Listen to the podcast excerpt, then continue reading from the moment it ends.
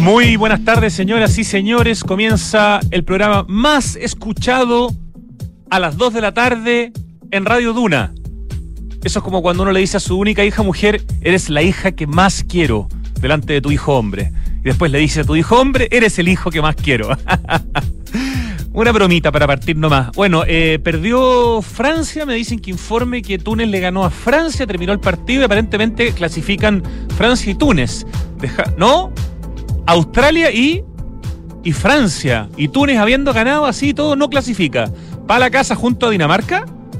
Junto a Dinamarca. Gracias Richie. Yo la verdad que eh, no es mi fuerte el fútbol creo que puedo decir, no sé si con orgullo o con vergüenza, que no he visto ni un partido hasta ahora en el Mundial, solo los que de repente uno pasa por la calle o aquí por la radio y están transmitiendo, pero lo encuentro un evento súper entretenido y mm, este año además nos ha permitido hablar de derechos civiles, nos ha permitido hablar de arquitectura, eh, de urbanismo, de muchas cosas que se han producido buenas y horribles, ¿no?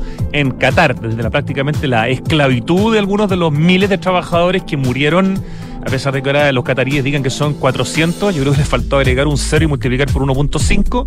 Eh, pero bueno, es un evento tremendo y esa es la información que en información privilegiada, privilegiada em, tanto José como nuestro querido eh, Fernando Zavala nos pidieron que actualizáramos en el comienzo de Santiago Adicto. Ya, vamos a lo nuestro. Pero queremos partir felicitando y mandándole un abrazo gigante a la región de Ñuble a las alfareras, y son mujeres, a las alfareras de Quinchamalí y de Santa Cruz de Cuca.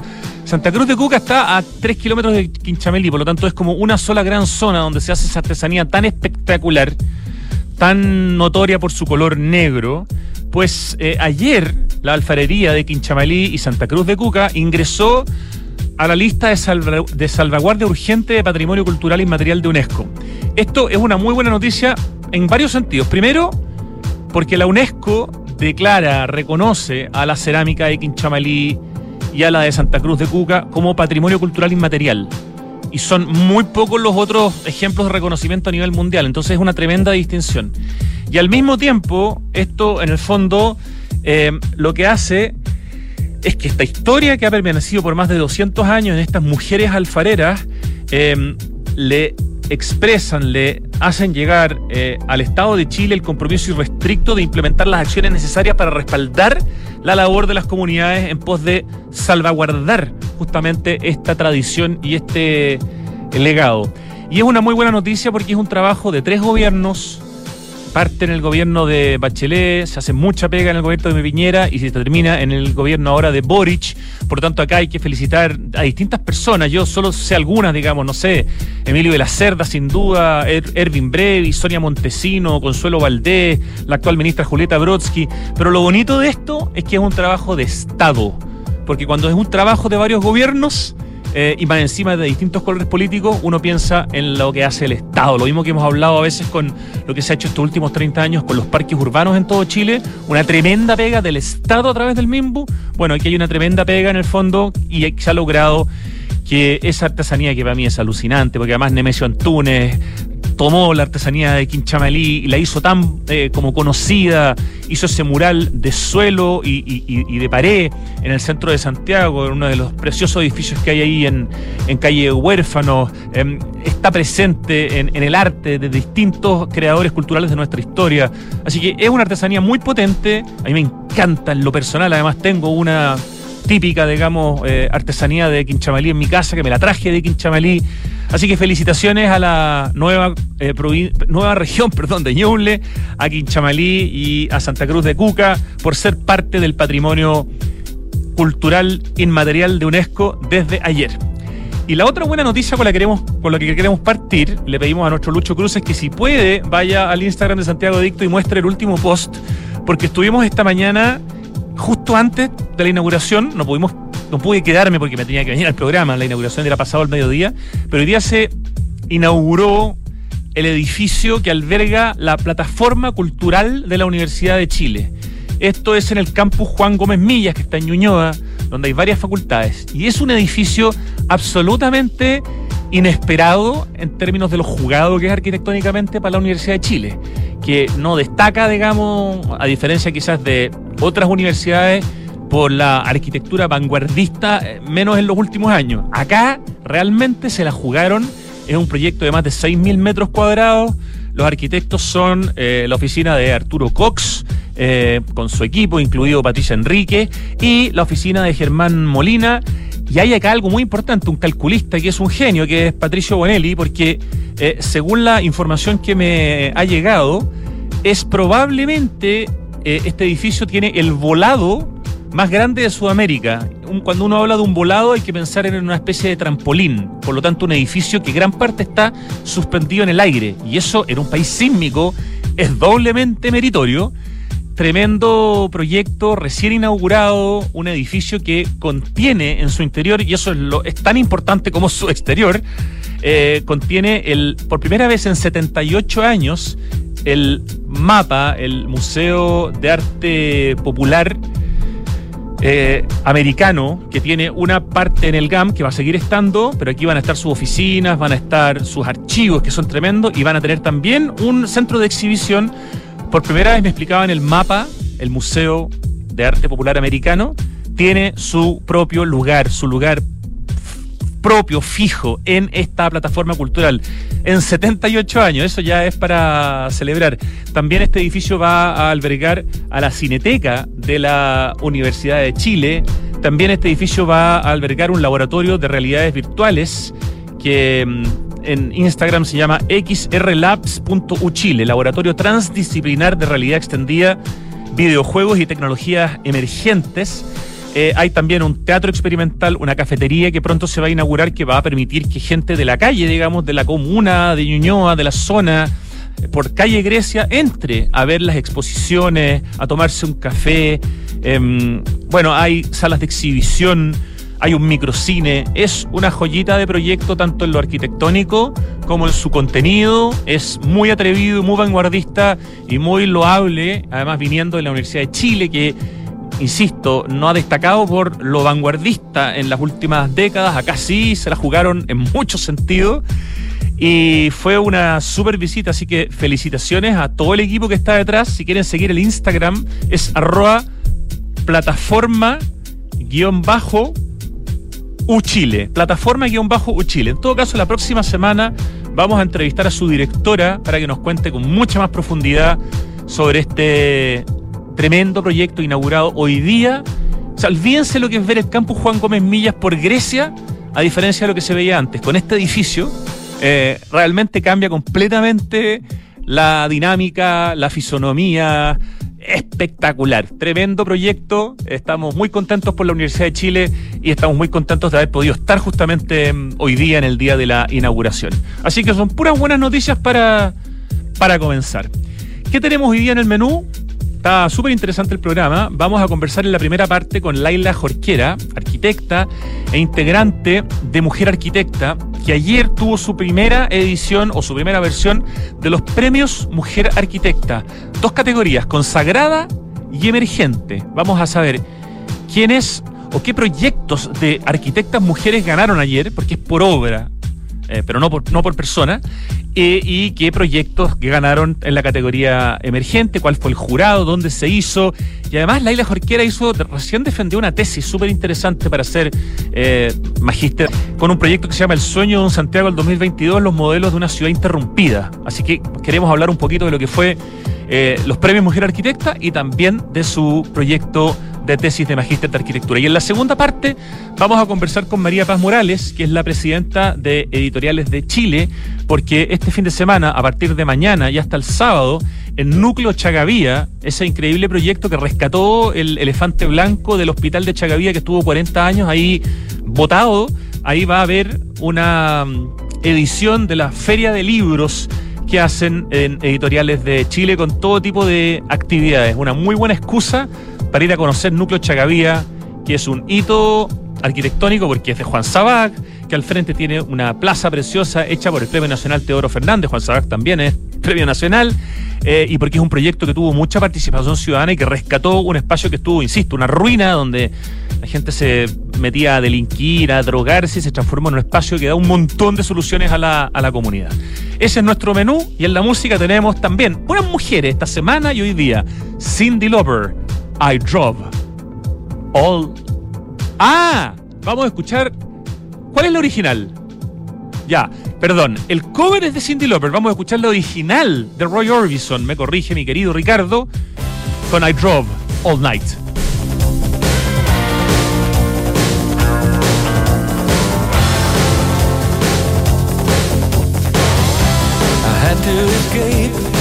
City was sticky and cruel.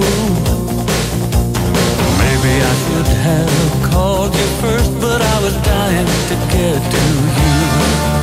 I was dreaming while I drove the long straight road ahead. Uh huh, yeah. Could taste your sweet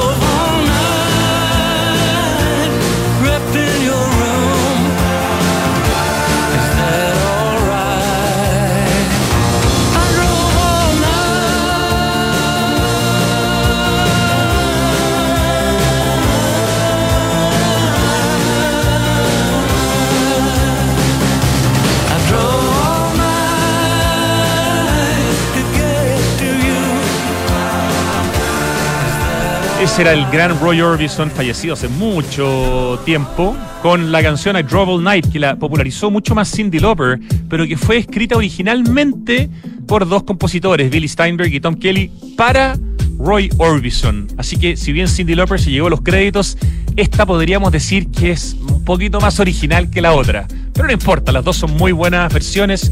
I Drove All Night, lo que recién estábamos escuchando.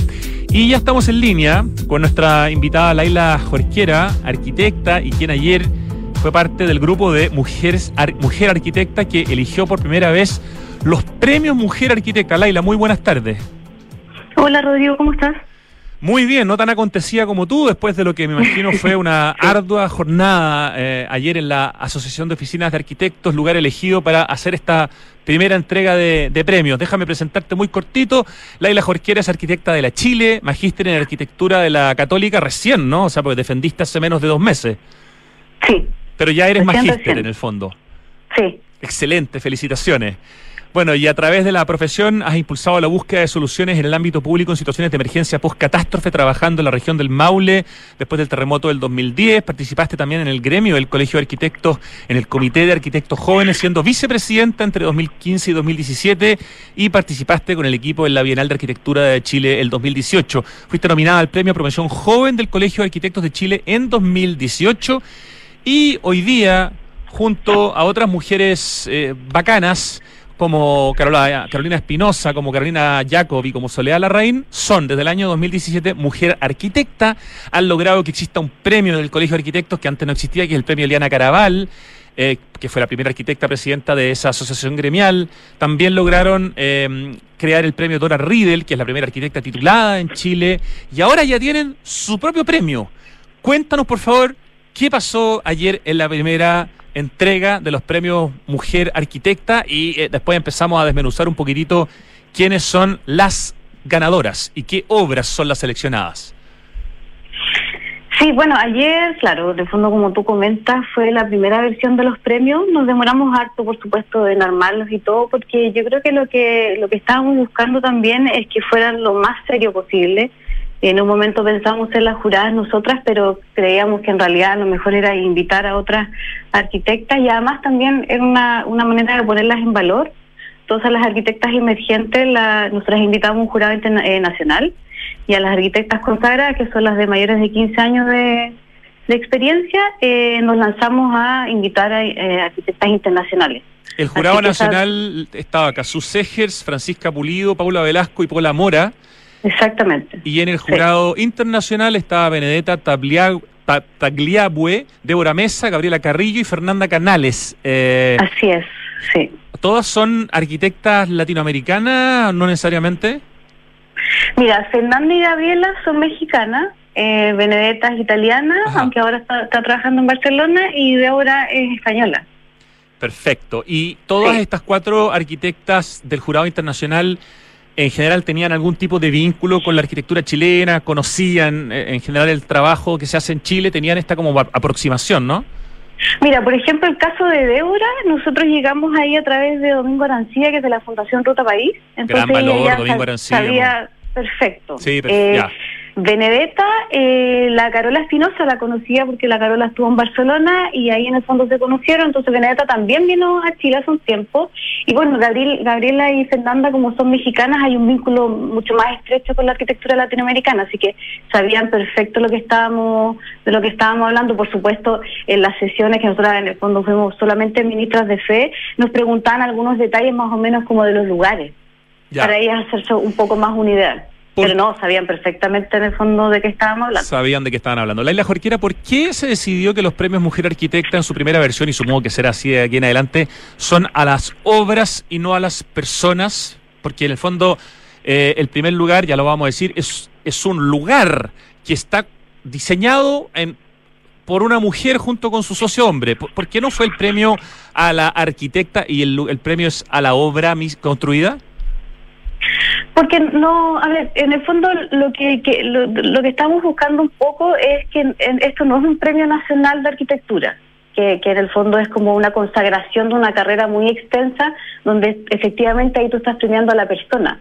Acá lo que queremos es, es en el fondo incentivar y mostrar también de que las arquitectas no solamente hacemos una obra cada 10 años, sino que podemos tener una cantidad de obras increíbles en un, en un par de 10 años, entonces por eso se, pre- se premia la obra y no necesariamente como a la persona, para también no acotar en el fondo con los años las que puedan ir ganando, espe- espe- específicamente por eso. Perfecto, perfecto. Sí, Y eso porque en el de fondo alguna manera permite, disculpa, perdona, eh, no competir con el premio del- que entrega el Colegio de Arquitectos, sino que es un premio complementario. Exacto, exacto. O sea, de, de hecho ayer estaba, la, y le agradecimos que haya asistido la presidenta de- del, del Colegio de Arquitectos, la Yadil, en- y en el fondo, claro, nosotros la- lo que queremos no es andar compitiendo con otras instituciones, sino que al contrario, ir complementando con, distintas instancias, en este caso premios a las obras. Ya, excelente. Vamos entonces al tiro, al recuento, para que eh, los que no saben todavía quiénes ganaron eh, lo sepan. Categoría consagrada. Te propongo que partamos por ahí. Hay un solo primer lugar y el resto son algunas menciones honrosas, ¿correcto? Sí, mira, nosotras eh, lo que les planteamos a, la, a, la, a, los dos equipos de jurada que hubiera un primer lugar y dos menciones, pero finalmente las eh, arquitectas internacionales decidieron que los, los, eh, de alguna manera las obras eran tan interesantes que no pudieron dar dos menciones y dieron cuatro. Ya, o sea, hay cinco premios, cuatro menciones honrosas, un primer lugar. A todo esto, la convocatoria, ¿cómo estuvo? Estuvo súper buena, o sea, más de 60 proyectos llegaron en cada categoría fantástico, va a ser el primer año además, más notable ya, todavía. Vamos entonces para que nos cuentes cuál es el primer lugar eh, en la categoría consagrada eh, y quién es justamente esa arquitecta junto a su socio que se lleva de alguna manera este reconocimiento, ¿no?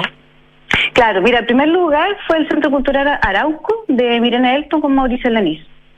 Entonces, una de, las razones por las cuales se, las juradas se decidieron por eso, por ese proyecto, específicamente por esa relación como público-privada. Yo creo que eso es algo que a, la, a las arquitectas internacionales les interesó mucho, como esta vinculación y salir un poco de la zona de confort de la arquitectura, donde tú tienes solamente un cliente y en el fondo la relación solamente es esa. Acá la relación es mucho más compleja porque es público-privada y además tienes que trabajar con la comunidad y además, por supuesto, de, todo lo que tiene que ver con la arquitectura en sí misma. En es una eh, eh, en el fondo está en toda una esquina. De proyecto. Además es un regalo para una ciudad que probablemente no tenga nada ni parecido en términos de arquitectura, que es la ciudad de Arauco, eh, literalmente, nosotros conversamos hace poco, no más de dos meses, con el Mauricio Chico Lenis eh, y hablamos justamente de esta, de esta obra y él nos explicaba que, que fue la ciudadanía, la comunidad, que se empoderó tanto con el proyecto que fue em, gran responsable de que el proyecto resultara y que se hiciera y que hoy día exista y que ahora le haya permitido en el fondo a Mirene eh, ser reconocida por su tremendo trabajo, Mirene Elton, que además viene de una familia de arquitectos de, mucha tradición. Sí, sí. No, por eso que yo creo que en, el fondo, por supuesto que había debates entre nosotras, en el fondo esto más como eh, en la interna, igual nosotras decíamos, no podemos creer que estemos escuchando, porque para nosotros era como una clase taller en la universidad, en el fondo escuchar a cuatro tremendas arquitectas que comentaban los proyectos, que en el fondo le daban una segunda vuelta también, porque ellas se dieron todo el tiempo de leer lo que nosotras exigimos en las láminas, entonces en el fondo no era solamente con, con quedarse con la mejor foto, sino que les interesó mucho el discurso que había detrás, que no solamente era describir, por ejemplo, un detalle constructivo, sino que cuál es el proceso de diseño y muchas veces multidisciplinario que llevaron a que el proyecto se concretara de la manera en que se concretó. Perfecto, no el producto final, sino que el proceso también. Exactamente, sí. Ya vamos a la primera mención honrosa eh, del Premio Mujer Arquitecta, que tuvo ayer su primera versión. Ya dijimos que el primer lugar en categoría consagrada lo tiene la obra Centro Cultural Arauco de Mirene Elton y Mauricio Elenis, que son equipo hace mucho tiempo, son una tremenda dupla, dos tremendos arquitectos, pero en este caso el aplauso en particular es para Mirene, ya que es el premio Mujer Arquitecta. La primera mención honrosa sería un edificio que a mí me fascina, que es el primer edificio que hace así de verdad metro en superficie. Cuéntanos, por favor. Sí, bueno, la, en realidad las menciones no tenían un orden en particular. Fueron yo la estoy diciendo en el orden en que aparecen en Arc Daily, en la noticia. Claro, la obra es Edificio Estación Metro Plaza de Armas, que es de la Loreto Lyon y Alejandro Vil. También es una dupla en el fondo. Y claro, yo creo que, que esta obra también es súper interesante porque de hecho eh, en parte de la, ¿cómo se llama?, de la, de la descripción del proyecto era eso, que en el fondo eh, tratar de llevar los recintos de la, de la estación eh, no solamente como una infraestructura, sino como un espacio público, en el fondo integrarlo como al tejido histórico, a la ciudad, un urbano. Entonces, de alguna manera, como que hay una cierta semejanza con lo del Centro Cultural de Arauco, de que en el fondo la obra se inserte muy bien en el espacio público, que es de alguna manera como un regalo a la ciudad. Absolutamente de acuerdo y tiene esta innovación, ¿no? Que es como que primera vez que Metro dice ya, preocupémonos de verdad de la superficie y no hagamos cualquier cosa. Pues somos, somos los genios de subterra, pero arriba en superficie a veces damos jugo. No, acá chuta, es un edificio eh, que tiene varias características, es súper fotogénico, tiene un vacío maravilloso que es como bien parte esencial de la obra de, de Bill Lyon. Qué buen, qué buen reconocimiento. Es como una taberna en el fondo, esa, es la, como la sensación. Porque claro, por ejemplo, ahí en ese tipo de cosas nosotras como, como ministras de fe teníamos que más o menos orientar, porque nos preguntaban más o menos dónde estaban. Entonces ahí nosotros les explicábamos un poco, entonces más que nada nosotros funcionamos así, como dudas muy del lugar que por supuesto ya no conocían. Pero claro, y esto está en el corazón del Santiago claro, fundacional, digamos, de los, Exacto. de los españoles y podríamos Eso decir le llamaba la atención. Mm. Eso le llamaba la atención. Pensaron que, este, que esto estaba en alguna estación de metro de una línea nueva, moderna, y no que de alguna manera pertenecía a, la- a una de las redes más antiguas. Claro, al lado del ex Congreso, al lado de la Claro. catedral, o sea, un lugar bien, bien espectacular. Ya, eh, otra mención honrosa, para no decir segundo lugar, porque las menciones honrosas no tienen jerarquía. Eh, No. Eh, cuéntanos, por favor, que es un conjunto arquitectónico que no está en Santiago en este caso. Claro, es la restauración del co- conjunto arquitectónico zona típica de Zúñiga, que está en la sexta región, y la autora es la Beatriz Valenzuela Van Treck. Le mandamos un Y- y- abrazo a la Beatriz Valenzuela, gran valor, y junto con un equipo donde también hay otras mujeres. Claro, bueno, bueno, los voy a leer. Mira, está Paulina Muñoz, Rosario Gómez, Amanda Valenzuela, Felipe Pavés, Mario Guerra y Marcelo Montenegro. Entonces, claro, por ejemplo, aquí, en el fondo las arquitectas tuvimos más o menos que explicarle lo que significaba esta restauración de una zona típica. Por ejemplo, no sabían bien lo que era una zona típica. Entonces encontraron que era fascinante la capacidad de la arquitecta como de la gestión, más allá de todo el detalle de lo constructivo que tiene que ver con trabajar con adobe. Pero, pero en el fondo la gestión de hacerse cargo de 23 unidades habitacionales y no solamente una y cómo eso podía eh, dar valor. En el fondo, era, eh, o sea, de alguna manera ellas decían, bueno, no siempre esperan estas revitalizaciones que se hagan, por ejemplo, eh, una remodelación completa en el interior o se haga eh, al lado de un edificio, no sé, de vidrio, por ejemplo. Pero aquí, en- eh, de alguna manera, meter, ir a meter todas las manos eh, dentro de la, de la obra, arreglar la fachada, entonces les pareció extremadamente interesante y por eso está dentro de las menciones. Claro, es una es un conjunto arquitectónico, hay adobe de por medio, eh, hay una recuperación importante y regeneración urbana potencialmente, así que excelente premio entonces en este caso para Beatriz Val- Valenzuela liderando el, proyecto Rest- Restauración Conjunto Arquitectónico Zona Típica Zúñiga. En este caso sería el segun- la segunda mención honrosa de la categoría consagrada. Vamos a la, a la tercera, eh, liderada por Consuelo Bravo Antunes. ¿De qué proyecto estamos hablando acá, Laila Jorquera? Claro, en la obra se llama Plan de Manejo Integral de los Recursos Nativos del Área de las Tórtolas. Entonces, claro, este proyecto, por ejemplo, ya es, es otra escala, es otro tipo de proyecto. Estamos hablando de un plan maestro de 380 hectáreas. Entonces, por ejemplo, esto tenía un jardín botánico, un parque de investigación de biotecnología, una reserva biológica, un corredor verde. Entonces, de alguna manera, eh, tú te das cuenta, eh, lo que buscaban la- las juradas premiar era la diversidad. O sea, estamos premiando una estación de metro, un centro cultural, un parque de 380 hectáreas. ¿Pero este es Entonces, un das cuenta proyecto que o esto se realizó? Se realizó. Ajá. ¿Y dónde Sí. están las tórtolas? Perdona mi ignorancia. ¿Tienes idea? Eh, ay, bueno, justo no lo tengo aquí O sea, anotado. ¿en qué parte de la- Chile? Porque no siquiera sé si esto, de qué, de qué zona estamos No, no, no, hablando. no, no, sí, es- está en Chile, porque la- las obras, nosotros lo, lo que queríamos era no premiar necesariamente arquitectas chilenas, pero sí obras construidas en Ya, Chile. sí, está dentro del territorio Sí. chileno, eso está claro. Sí, perfecto. Sí, sí. Ya, para, para no, para aprovechar bien el tiempo, vamos a la cuarta mención honrosa, que es en Zapallar, en el Cerro de la Cruz. Claro, esta obra se llama Restauración Vegetal Cerro de la Cruz Zapallar y las autoras son eh, Cadena del Campo y Nicole Lavé y también tenían dos colaboradores, que es Fabiana Salumbo y Felipe Buenchuñir.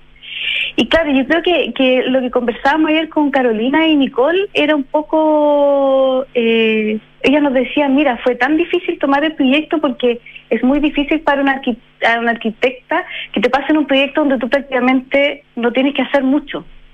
Nosotros le dijimos, bueno, y en realidad eso es lo que la- las juradas internacionales valoraron, como abstenerse de, de alguna manera como ser la estrella, cuando en realidad lo que hay que hacer es pequeñas intervenciones y lograr hacer florecer el lugar, que finalmente es eso, hubo Claro. una restauración completa Sí, del, del si, cerro. si el lugar está bien, ¿para qué intervenir demasiado? Hagamos lo mínimo. Hoy hay que reconocer Exacto. además a Carolina del Campo, que es la directora de la Escuela de Arquitectura de la UDP.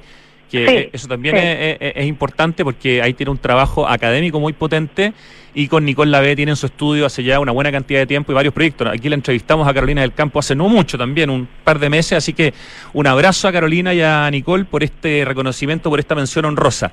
Vamos a, las ca- a la categoría emergentes, que es la segunda categoría, estamos hablando con Laila Jorquera, integrante de Mujer Arquitecta, que ayer tuvo su primera versión de los premios Mujer Arquitecta. Ya contamos los premios, el primer lugar y los cuatro menciones honrosas de la categoría consagrada para arquitectas con más de 15 años de titulación. Y ahora es la categoría, categoría emergente para arquitectas con menos de 15 años de titulación. Y aquí también hay un primer y único lugar. Los demás son menciones honrosas. ¿Cuál es, por favor? Exacto. Ya, mira, el primer lugar también es una dupla, que en el fondo es la casa Oler Caracas, que es de la María Dolores Yáñez y Pablo Ormazábal. Y esta casa está en, en Recreo, en Viña del Mar. Y una de las cosas que más le, les llamó la atención a las juradas nacionales era esa sutileza de de alguna manera como posarse en el territorio, porque también de repente uno siente lo mismo, es como no, yo quiero que mi obra se vea desde ojalá todos lados y esta casa en el fondo tú no la logras dimensionar hasta que estás muy cerca. Entonces, yo creo que se, se valoró mucho eso en general en la obras, esa, esa sutileza por el espacio público, por lo que hay en el entorno. Y por supuesto el uso de los materiales, ser muy de alguna manera como cuidadoso con el uso de los recursos también económicos. Y eso te da cuenta de que a pesar de que uno tal vez no tiene los recursos tan eh, grandes para construir ciertas viviendas, eh, finalmente se puede hacer gran arquitectura con pocos recursos. Ay, si el jurado que eligió esto es Casú es Francisca Pulido, Pablo Velasco y Paula Mora, o sea, es como para estar doblemente contentas de haber ganado el primer lugar en la categoría emergente, tanto, o sea, María Dolores Yáñez en este caso, junto a su partner Pablo Ormazábal Ana Balón. Vamos a las menciones honrosas que son, creo, dos en el caso de, ¿cierto? Sí. La primera mención honrosa eh, se va a la región de Valparaíso. Claro, que es la obra, bueno, en realidad las dos están en la región de Valparaíso, las dos menciones. Ah, mira, hay, ya. Sí, hay una que es Marga, que se llama Cavar Adentro, que es de Victoria Yoli, Claro, en el fondo lo que le gustó a la... A la Marga Cavar Adentro. es una instalación. Claro, es una instalación, de hecho ya, ya, no está y es una, en el fondo en descripción de ella, es una esfera sonorizada en su interior a través de sensores que activan al entrar. De alguna manera se, se hundió esta instalación en, en, en, el, pasto ahí del, Cerro Cárcel y, y, lo que les gustó a las juradas era eh, de alguna manera como esta forma distinta de ingresar a la arquitectura, que tiene que ver con una relación muy directa con el material. De hecho, la Victoria en el Magisterio de Arquitectura de la Católica, ella tiene un curso de hormigón de exploración y es súper interesante. Entonces, una llegada muy distinta a la arquitectura, llegada como a través de, desde el detalle de la exploración material. Victoria y les, Yolí, gustó mucho. Victoria Yolí, ¿cierto? Eh, con esta obra, la instalación Marga Cavar Adentro en el Parque Cultural de Valparaíso, ahí en el Cerro Cárcel. Y el segundo proyecto que tiene mención honrosa, tienes razón, también es en la región de Valparaíso, pero es en Algarrobo en particular. Exactamente, claro. La obra es, Bed and Breakfast Algarrobo y es de la Javiera Gleisner y Tomás García de la Huerta. Y claro, en el fondo lo que lo que valoraron la, la jurada es que si bien eh, en el fondo es un, es un proyecto también no tan grande, eh, logran de alguna manera eh, generar un programa bastante entretenido en pocos metros cuadrados y, y, también este trabajo con los materiales, en el fondo el trabajo específicamente del hormigón, el trabajo de, del talud que, realizan. Entonces, eh, de alguna manera las arquitectas nacionales, las jurados, están contentas en, en mostrar como esta diversidad también. O sea, en el fondo, como poder hacer una casa con pocos recursos, poder trabajar directamente con un material entonces, poner en valor esas características distintas que de alguna manera es, las preguntas que ellas se hacían en el fondo en las sesiones de jurado, como qué es lo nuevo que nos traen las arquitectas emergentes, o sea, cuál es, cuál es como esa innovación del siglo XXI que, que nos traen como para discutir cosas nuevas. Creo que es un poco eso. Bueno, el detalle de lo que estamos conversando, la Jorquera, está publicado en Art Daily y me imagino que ustedes en las redes sociales y en la página web de Mujer Arquitecta ya empezaron o empezarán a subir información sobre los distintos proyectos premiados, ¿no? Sí, y también, bueno, vamos a empezar, no, hemos empezado todavía, pero pero también queremos subir todas las láminas que nos llegaron, porque independiente que no hayan sacado mención, los proyectos estaban buenísimos. Ah, qué buena idea, mostrar el total de lo que recibieron, independiente de diferenciar los que fueron premiados. Claro, o sea, a la jurada les costó, no fue fácil de fondo la deliberación, no, no fue en, en dos minutos, fue largo, fue entretenido, fue súper constructivo además la mirada que tienen eh, ambas juradas, las nacionales e internacionales, es algo que en el fondo nosotras igual vamos a recordar con harto cariño porque fue una experiencia súper entretenida. Oye, ¿lo van a hacer año a año o cada dos años? En principio. Yo creo que año a año, pero pero todavía no lo tenemos Claro. no lo tenemos tan claro. Y, y esa es una de las razones por las que queríamos premiar obras y no arquitectos. Sí, es un buen punto porque podría volver a ganar nuevamente una arquitecta si tiene una obra en el fondo en dos años más y eso no va a ser un problema. O sea, la Miriam Elton podría, eh, Elton podría ganar el premio Mujer Arquitecta en su quinta versión sin ningún problema aunque haya ganado el primero. Buena idea. Exacto.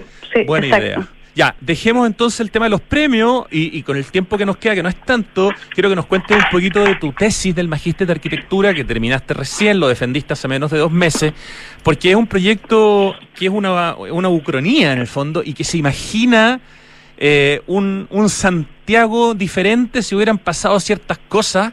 Eh, me recuerdan algunas obras del artista Leo Portus, que a veces se, se imagina, no sé, el metro de Santiago si no hubiera habido golpe de Estado y hubiera seguido, por ejemplo, el gobierno de Allende y se imaginan las estaciones de metro con los nombres Pablo Neruda y Violeta Parra y con dibujos de la, de la Brigada Ramona Parra y es una cuestión bien espectacular en términos como artísticos. Acá hay un proyecto de arquitectura imaginando un futuro o un presente que no fue. Cuéntanos un poquitito de, este, de esta tesis de magíster, Laila. Y felicitaciones por el magíster. Muchas gracias. Mira, para, para hacer como una introducción muy cortita de, de- de cómo nació el proyecto, el Magíster de Arquitectura de la Católica, que ahora lo dirige la Ale Celedón, El Marc. tiene un for- el MARC, el famoso MARC UC. Eh, tiene un formato para todos, que en el fondo ya no tenemos profesores guías, eh, en el fondo donde tú te juntas un par de veces. y en el- ahora nosotros tenemos un taller que se llama Taller de Investigación y Proyecto y Avanzada, en el fondo según el semestre. Entonces es una dupla de profesores que presenta una temática y tú a raíz de ese tema, tú sacas un subtema y presentas una tesis. ¿Cuál era la temática acá? Claro, los profesores eran el Nico Stutzin y la Caro Tobler, que de hecho tú ya entrevistaste a la Caro Tobler en algún momento, Así es.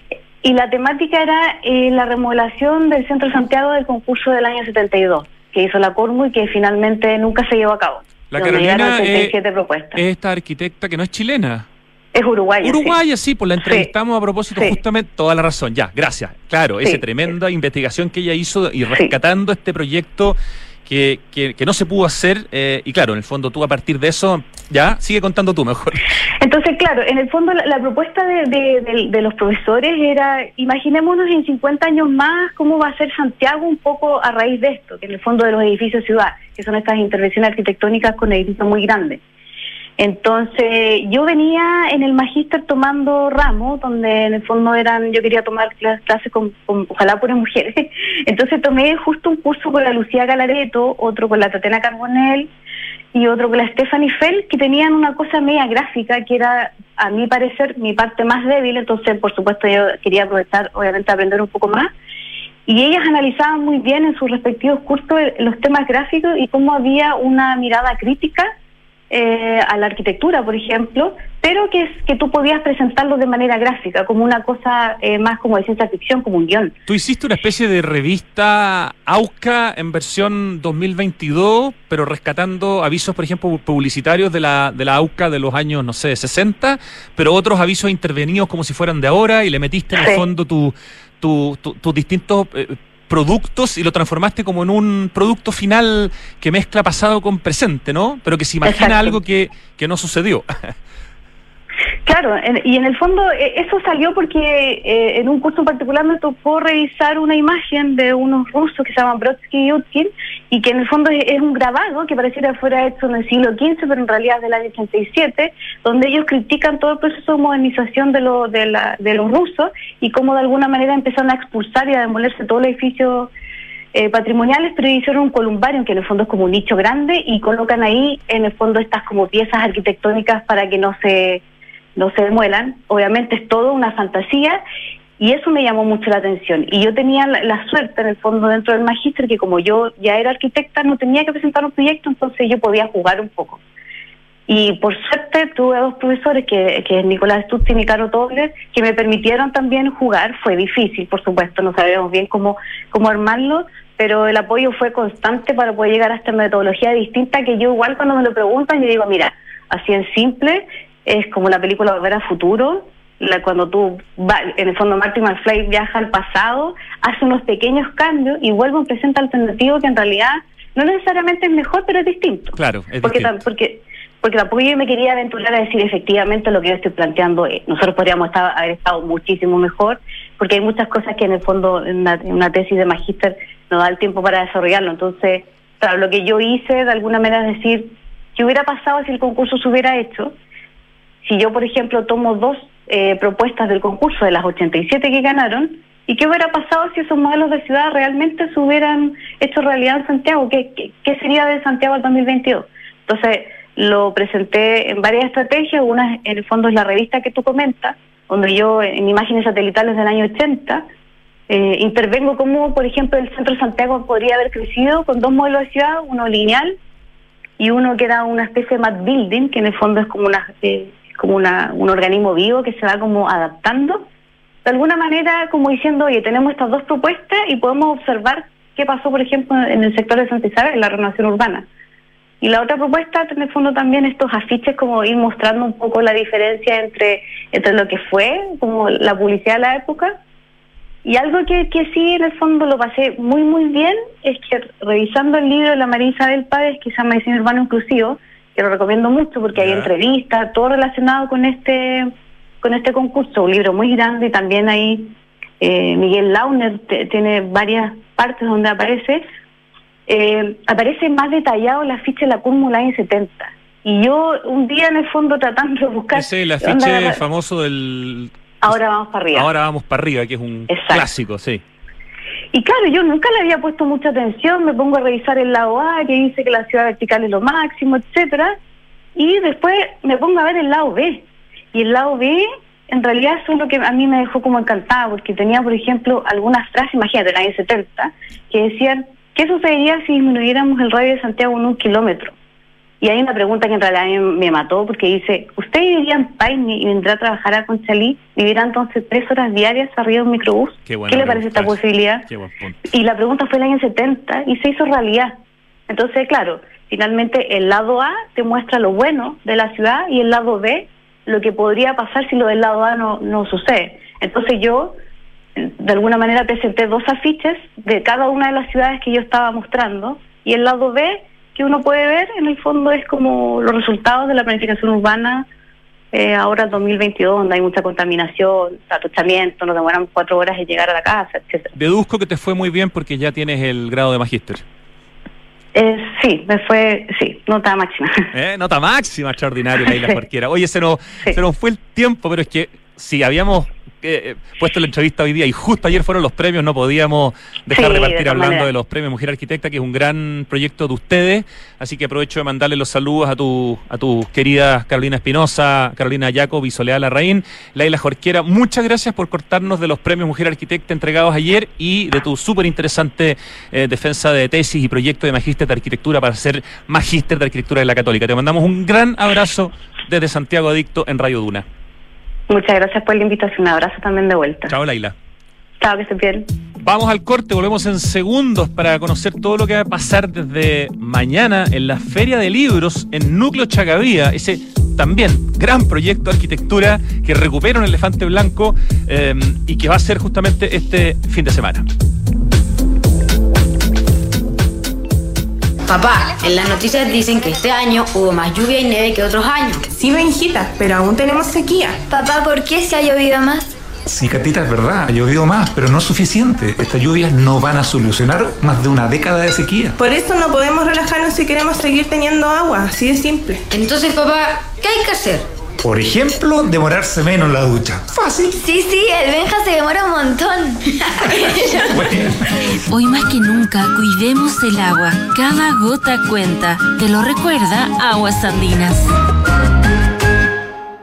Si queremos cambiar el mundo, primero tenemos que cambiar nosotros. Por eso en Anglo American estamos cambiando nuestra forma de hacer minería, con medidas que contribuyen a la lucha contra el cambio climático. Como parte de nuestras acciones, utilizamos electricidad de fuentes 100% renovables y reutilizamos el 92% del agua en nuestras operaciones. Porque si el cobre es determinante para el futuro, su producción también debe serlo. Por el cambio climático, lo estamos cambiando todo. Anglo American. Conoce qué más estamos cambiando en chile.angloamerican.com. Han sido semana de mucho fútbol, pasión y juego limpio. Y ya nos acercamos a la recta final, donde conoceremos a los campeones nacionales de la Copa en el 2022. Para más información ingresa a www.copaenel.cl. Copa Enel, volvemos a la cancha. ¿Buscas un departamento con diseño de vanguardia y ubicación privilegiada? Casa Bustamante de Inmobiliaria Hexacón es lo que estás buscando, con departamentos estudio, 1 y 2 dormitorios. Ubicado en Avenida Bustamante 1007. Edificio Casa Bustamante es parte de Smart Invest de Hexacón, el nuevo canal de inversionistas. Conéctate a tu ciudad y conoce más en www.hexacon.cl. 1710, 1711, 1712, nuevos árboles plantados. Nuestro compromiso sigue creciendo. Por cada híbrido Toyota que recorra las calles, plantaremos un árbol nativo, que junto a más de 1.700 árboles ya plantados, darán vida al gran bosque Toyota en el sur de Chile. Iniciativa que ayudará a cuidar del medio ambiente y reducir la huella de carbono. Conoce más en bosque.toyota.cl. En todas, el Club Entel, en un descuento de película por noviembre, con entradas desde 2.600 pesos en Cinemark. Y para disfrutar aún más, aprovecha hasta un 40% de descuento en confitería. Descubre más en la app Entel y si no la tienes, descárgala. Entel, contigo en todas.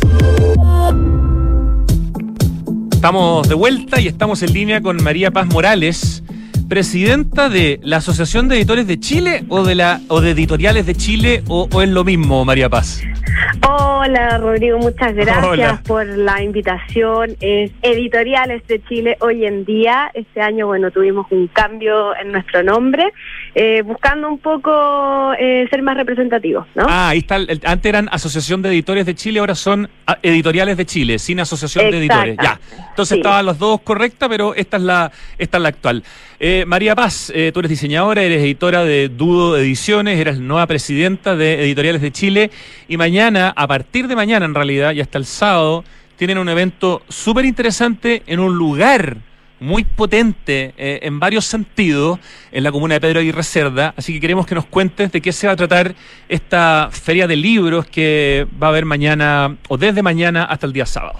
¿Y dónde sí, específicamente? Bueno, sí, mira, la verdad es que, eh, bueno, este es un directorio nuevo el que asumió, asumió en, en Editoriales de Chile eh, desde mayo y eh, una de las cosas que hemos como querido proponer eh, es un poco acercar la lectura a nuevos espacios, a nuevos territorios y es por eso que empezamos a organizar una serie de ferias en distintos lugares que eh, no hay tantas librerías, que no se hacen tantos eventos vinculados al libro y es por eso que escogimos para este mes eh, en Pedra Aguirre Cerda, un lugar como tú dices súper especial, que es este elefante blanco eh, que fue un hospital en sus inicios, eh, estaba destinado como para ser el hospital más grande de Sudamérica y hoy en día se transforma en un espacio muy querido por sus vecinos, eh, en donde hay ciertos negocios locales de emprendimiento, eh, un centro de desarrollo de negocios, hay, bueno, varias cosas eh, que se han logrado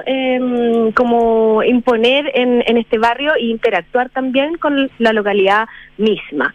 Eh, Núcleo Chagavía se llama hoy día, ¿no es cierto? Exactamente, exactamente. Es, es, quienes han levantado este espacio con sus vecinos. Ese, ese, y... ese, espacio, perdona que te interrumpa, yo encuentro, lo fui a conocer el año pasado, quedó increíble. Eh, pasó de ser un lugar donde se metían los, los delincuentes, eh, era peligroso, era una ruina en el fondo de hormigón, a ser un lugar con altísima participación ciudadana, donde un proyecto que iba a ser un edificio para bodegas se transforma en un edificio para bodegas, pero también donde hay banco, porque no había banco, notaría, eh, un centro médico, un montón de cosas que pidieron los vecinos, y más encima lo hace Juan Sabaj, Premio Nacional de Arquitectura, y al frente hacer un, una plaza preciosa, y la hace Teodoro Fernández, Premio Nacional de Arquitectura. O sea, eso transforma inmediatamente, hace una regeneración urbana eh, en una comuna como Pedro Aguirre Cerda. Así que quería agregar ese paréntesis, digamos, de sí. arquitectura. O sea, tienes toda la razón, porque de hecho, bueno, el lugar eh, es in increíble, o sea, es muy bonito para que la gente que no lo conoce se imagine, es realmente como un bloque de nueve pisos eh, con todo tipo de cosas. Es como medio raro cuando uno entra, pero después uno se va sintiendo súper cómodo, aparte es muy bonito, la vista que tiene uno desde el edificio es, Espectacular, increíble. se ve todo Santiago. Precioso. Y bueno, y esta feria del libro se va a instalar justamente en el cuarto piso, en una terraza abierta, hermosa que hay. eh, y bueno, y ahí vamos a instalar, eh, somos más de 20 editoriales las que vamos a estar acá. eh, y además hicimos un trabajo con el territorio mismo, porque eh, el espíritu de este edificio es así, es un poco colaborativo, es no llegar como a invadir un espacio nuevo, sino que acoplarse a lo que es y el espíritu que esto tiene. Y por eso también no solo van a ver libros, sino que también van a ver artesanos y emprendedores locales. Ah, qué entretenido. Y leía por ahí que va, hay una editorial que va a estar regalando, no sé cuál será el stock, pero que va a estar regalando un libro bien importante. Sí, no solo una, vamos a, de todas estas editoriales que van a estar participando, vamos a hacer una liberación de libro todos los días, o sea, mañana, jueves, viernes y sábado, una liberación de libro a las 2 de la tarde, a las 4 de la tarde y a las 6 de la tarde.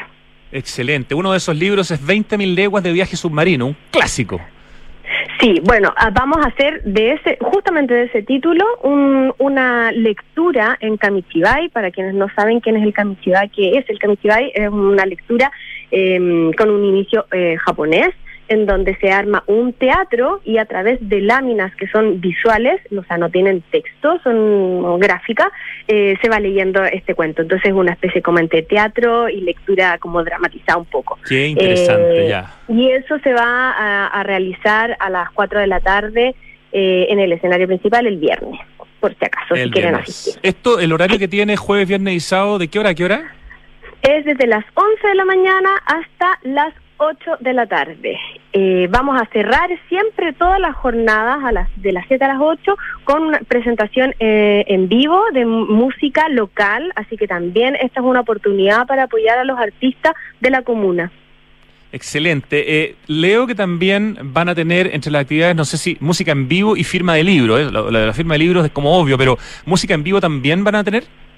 Sí, esta música, lo que te estaba comentando, va a estar el, bueno, mañana va a estar eh, el artista Miloska, eh, después el viernes está Lopito López y Night, Night Sakov, que me ha complicado ese nombre, eh, que es un dueto, y el último día va a cerrar Mago Dredd.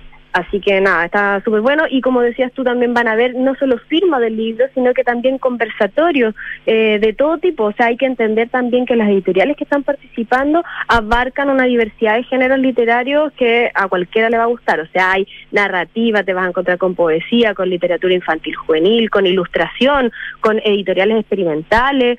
Eso también es importante. Vamos a tener un sector gráfico en donde vamos a estar mostrando cómo se hacen los libros con distintas técnicas de encuadernación, de impresión. Así que también va a ser súper entretenido eso. Eh, editoriales de Chile que tú lideras como presidenta María Paz Morales e incluye también eh, editoriales de universidades chilenas. Eso me parece que es bien importante dentro del menú que ustedes ofrecen, ¿no? Sí, correcto. Editoriales de Chile somos hoy en día eh, ya casi 150 editoriales eh, independientes y universitarias. Y estas instancias que estamos proponiendo eh, como, como gremio, en el fondo como un compromiso hacia nuestros lectores y lectoras, eh, es que también otras editoriales se puedan inscribir. O sea, no solo nuestros socios y socias están participando en estas actividades, sino que es realmente una convocatoria abierta. Esta vamos a cerrar este ciclo em, de ferias en la región metropolitana. Esta va a ser nuestra última feria y ya nos van a quedar dos ferias para el verano eh, en Puerto Varas y en Valdivia. Sí, porque han hecho en Recoleta, en la Comuna de Santiago, eh, en Las Condes y ahora en Pedro Aguirre Cerda. Con eso se cierra la región metropolitana y ahora viajan fuera de, de Santiago. Estamos conversando con María Paz Morales, la presidenta de la de Editoriales de Chile, que desde mañana y hasta el sábado, en un lugar que si no lo conocen, esta es la mejor excusa para ir, en Núcleo Chagavía, el que fue el elefante blanco de Ochagavía durante cuatro décadas y que ya hace algunos años es este espectacular proyecto que es una bestia de hormigón y, y- y cuyo arquitecto y- y equipo respetaron mucho la arquitectura original del hospital, entonces realmente conserva toda su fisonomía, pero se transforma en algo espectacular y con una plaza al frente preciosa, un lugar que realmente es una, un lugar necesario de conocer eh, y con este festival de la, de la literatura que están haciendo ustedes, que incluye libros regalados, que incluye relatos de los libros, que incluye música y mucho más. Felicitaciones, pues María Paz. No, muchas gracias a ti. Nada, bueno, los dejo a todos eh, y todas súper invitados a este panorama, eh, que como bien dice Rodrigo, es un panorama familiar para compartir con todo tipo de personas. Realmente se van a encontrar, van a pillar algo que les va a gustar, de todas formas, porque la, la diversidad, la bibliodiversidad que estamos ofreciendo es muy amplia y esa es la idea, eh, acercar el libro a todas las personas de todas las edades. Eh, así que nada, los vamos a esperar eh, y ojalá que nada vayan a conocer el lugar si no lo conocen, porque ya por sí ese edificio eh, tiene su propia historia y, la terraza donde van a estar ustedes es un lugar espectacular. En el Waze hay que poner núcleo Chagavía y uno llega directo. No hay nada, ni una dificultad, ya hay mucho estacionamiento, así que es súper fácil. Ya pues María Paz, te mandamos un gran abrazo y también a tu vicepresidenta, Gabriela Precht, que también la hemos entrevistado de la Bonita Ediciones. Saludos a ambas. Muchas gracias, nos vemos, chao, chao. Chao, suerte el fin de semana. Llega el momento del acertijo musical en Radio Duna, en Santiago Adicto. Este test que tenemos de lunes a viernes cuando empieza a cerrar el programa. Y mientras yo empiezo a ocupar la neurona, les cuento que no solamente está la buena noticia que les contamos ayer que el festival hecho en casa en Tel se extendió hasta el domingo, terminaba ayer, se extendió hasta el domingo, sino que desde hoy día ya está esa obra que llegó como sorpresa que se llama Metálica, que es un rostro metálico de casi 5 metros de altura que puede ser controlado a distancia por el público a través de 12 joysticks. Es de un artista visual de Estados Unidos que se llama Christian Risto. Bueno, creo que es de Estados Unidos porque dice norteamericano, podría ser canadiense también. Y viene a complementar el line-up del festival hecho en casa en Tel, con burbujas, con mascota, con carnaval, con huevos fritos y con caracoles. Así que cinco días de extensión del festival hecho en Casa Antel y una obra que acaba de llegar que está increíble, que es Metálica. No se la pueden perder. El hecho en Casa Antel. Si quieren saber más, se meten a informacioncorporativa.antel.cl. Ahí está como noticia destacada. Y también está el sitio hecho en casa.cl. Algo de lluvia y un poco de nieve en Santiago. Hace tiempo que no se veía, pero ojo, esto no soluciona más de una década de extrema sequía. No podemos relajarnos. Para que sigamos teniendo agua, úsala en forma responsable y eficiente. Por ejemplo, al lavar los platos hay una. No, no hay. Usa, perdón, una lavaza y solamente después enjuaga. Cuidemos el agua. Cada gota cuenta, te lo recuerda Aguas Andinas. ¿Y sabías que por cada híbrido Toyota que recorra las calles, Toyota planta un árbol para ayudar a reducir la huella de carbono? Tienes que conocer esta muy linda iniciativa de Toyota que se llama Bosque Toyota, ingresando a bosque.toyota.cl. Y en Anglo American están cambiando su forma de hacer minería, luchando contra el cambio climático. ¿Sabías que sus operaciones reutilizan el 92% del agua del proceso minero? Tremendo, ¿no? Anglo American, por el cambio climático lo estamos cambiando todo. Más información en chile.angloamerican.com. Estoy tratando de escuchar el nombre de la canción. Ya. Ahí. Creo que tengo el título.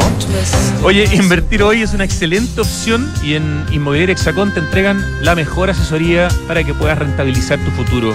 Cotiza hoy y compra departamentos con una excelente ubicación y plusvalía, un- una cosa característica de Hexacón. Hexacón te entrega full beneficio y flexibilidad en la compra. Hablemos de tu próxima inversión en www.hexacon.cl con dos X. Oye, y con Enel mantén tu energía y gana uno de los 50 premios de un año de luz gratis. Mantén tu cuenta al día y vas a estar participando automáticamente en el sorteo de 50 premios de un año de luz gratis. Y si tienes una deuda pendiente, Enel te ofrece un convenio en 12 cuotas sin pie y sin interés. Y así también puedes ser uno de los ganadores. Solicítalo en enel.cl. Ya, creo que el nombre de la canción lo sé. Yo creo que se llama Twist in My Sobriety. On, no in. Bueno, estaba cerca. Twist on My Sobriety. Pero necesito ayuda con la cantante. Creo que es una solista, ¿no? Sí, ¿cierto? ¿Cuántas palabras tiene su nombre, nombre y, nombre y apellido? ¿Con qué letra empieza el nombre? Ah, Tanita Ticaram. Bien. Una sola pista me diste, una sola letra. ¿Qué nota, Ricardo? Un 6-8, me creo, el centro del queque, para no decirle de otra manera. Tanita Ticaram, Twist on My Sobriety, 3 de la tarde con 2 minutos. Nos vamos. Hasta mañana. Gracias, Richie querido. Gracias a Lucho Cruz en el streaming. Gracias a la Fran Ravisa en la producción. gracias al equipo digital de Radio Duna, gracias a la Pito Rodríguez en la dirección. Ahora llega Tardes Duna. Chau.